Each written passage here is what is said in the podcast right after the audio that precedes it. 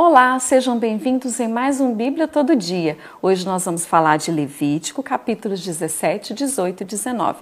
Nesses capítulos, Deus vai dar uma orientação sobre o sangue, vai falar do sangue, para que eles, o povo de Israel, não sacrificasse animais no deserto sem apresentar o sangue na tenda da congregação. Isso para educar o povo sobre o valor importante e redentivo do próprio sangue e evitar que animais fossem sacrificados aos ídolos e evitar a idolatria, né? As, os rituais pagãos. Que está escrito em Levíticos 17, 7. O sacrifício não poderia ser banalizado. Deus também está falando sobre o sangue, sobre alimento. Deus fala ao povo de Israel que eles não deveriam comer o sangue, não deveriam se alimentar do sangue de nenhum animal. Mas para a gente entender melhor se nós podemos ou não hoje, no tempo atual, né, comer sangue, nós precisamos ler Atos 15, do 28 ao 29. E vamos pensar sobre isso. Está escrito o seguinte em Atos 15: Pareceu bem ao Espírito Santo e a nós não impor a vocês nada além das exigências necessárias que se abstenham da carne sacrificada aos ídolos, do sangue, da carne de animais estrangulados e da imoralidade sexual. Vocês farão bem em evitar essas coisas. Vocês farão bem em evitar essas coisas. Resumidamente, podemos comer sim ou não o sangue de algum animal. Primeiro, não é um assunto principal da Bíblia, não é o um assunto central do Evangelho né? Porque Deus amou o mundo de tal maneira e entregou o seu filho por amor a nós. Este sim é o assunto principal. Tudo que Jesus ensinava, com certeza era sobre isso, a salvação, a cura, a libertação e a vida eterna. Então, este é o assunto principal da palavra do Senhor. Ninguém vai então ao, ao inferno ou ao céu se comer ou não comer sangue de algum animal. Mas eu posso aqui argumentar alguns pontos para a gente pensar. Pontos a favor e pontos contra, né? Eu quero falar primeiro sobre os pontos contra, três deles. Primeiro, Deus proibiu antes mesmo dessa lei. Antes de entregar a lei a Moisés, Deus já falou sobre não comer o sangue de animais. Ele disse para Noé em Gênesis 9, 3 e 4. Ele disse: Noé, você pode comer de tudo, mas não coma carne com sangue. E nem era também considerado um alimento então, o segundo ponto é que não era considerado um alimento entre os hebreus no Antigo Testamento.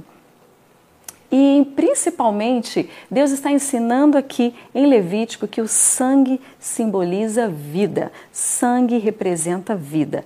Terceiro e último ponto, contra, os apóstolos também ensinavam e recomendavam que os gentios também não deveriam comer.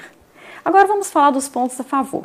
Primeiro, Jesus declarou puro todo alimento. Jesus, ele próprio, declarou puro todo alimento. Marcos 7,18 nos fala sobre isso.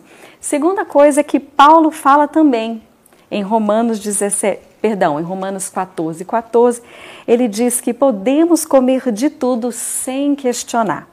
E ponto 3 que alguns dizem que a fala dos apóstolos era, naquele momento, que nós precisamos contextualizar, uma recomendação para aquele tempo específico, pois não temos mais nenhuma, nenhum reforço sobre isso nas cartas de Paulo. Diferente do reforço da recomendação repetida e taxativa sobre, por exemplo, a imoralidade sexual e outros temas citados, inclusive, no concílio em Jerusalém. De forma resumida, você comendo ou não comendo sangue de algum animal, penso eu que é uma questão de consciência e de vida cristã, de vida com Deus. Né? Se eu estou bem, o Espírito Santo habita em mim, então ele vai me falar aquilo que é bom e aquilo que não é. E se não, vou escandalizar o meu irmão, escandalizar alguém com alguma atitude, com algo que eu venha fazer. Eu quero deixar aqui então 1 Coríntios 8, 8 para a gente pensar. Ora, a comida não nos faz agradáveis a Deus, porque se comemos, nada temos demais. E se não comemos, nada nos falta. Ou seja, o que entendemos disso é que a comida não nos aprova, o que comemos não nos aprova, nem nos desaprova diante de Deus. Capítulo 18 de Levítico é um assunto já moral, né? um assunto moral. Acredito que aconteceram coisas ali horríveis, coisas terríveis que Deus, claro, vê todas as coisas, ele precisava ensinar, ele precisava corrigir. E ele fala de pecados sexuais, por exemplo. Há uma proibição clara, muito clara, em relação ao incesto, no capítulo 18, em relação à poligamia, ao adultério, à prostituição, à bestialidade e também ao homossexualismo. Quero chamar atenção aqui para a proibição que está aqui no capítulo 18, mas algo que me chamou muita atenção é a proibição é, de união entre parentes, que chamamos de casamentos consanguíneos. Sabemos que isso é um preceito, inclusive, médico, né? Porque podem acontecer anomalias genéticas na criança que nasce de um casamento consanguíneo. Infelizmente, isso ainda acontece com frequência, então eu acredito que Deus aqui está nos ensinando, né? Sobre isso. Então, é uma recomendação mesmo. E nos falando sobre o perigo, né? Existem tantos homens abençoados, tantas mulheres abençoadas que com certeza podem ser, podem gerar um casamento abençoado, um lar abençoado. Então, não há necessidade da gente correr esse risco aqui, né? Anomalias genéticas, casamentos consanguíneos e trazeram consequências aí sobre a vida dos nossos filhos, né? Sobre a nossa família. No capítulo 19, vale a pena destacar alguns princípios, né?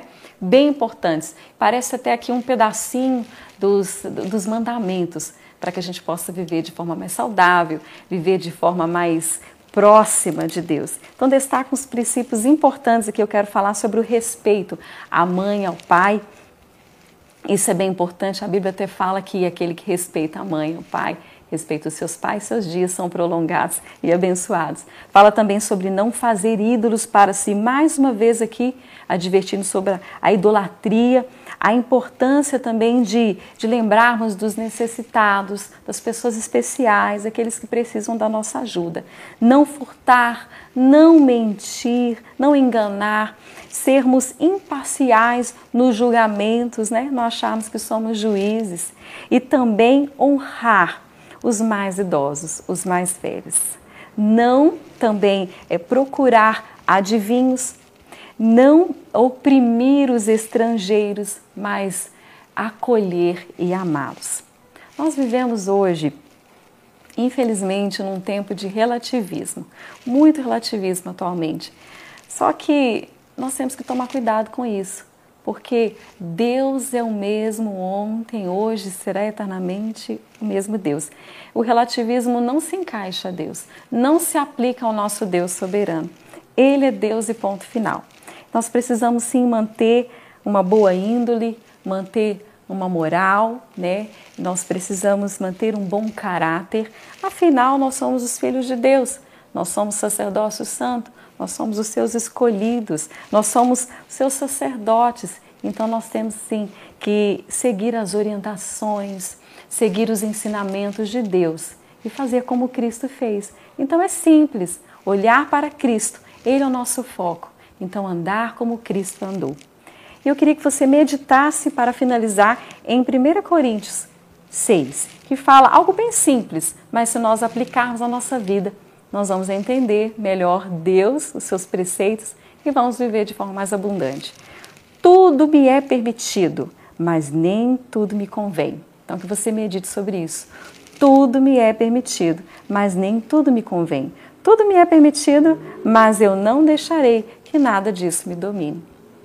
Se você tem alguma dúvida sobre o que foi ensinado em Levítico 17, 18 e 19, ou se você quer argumentar sobre algo e nos dizer também algo que está no seu coração, você pode colocar nos comentários logo abaixo.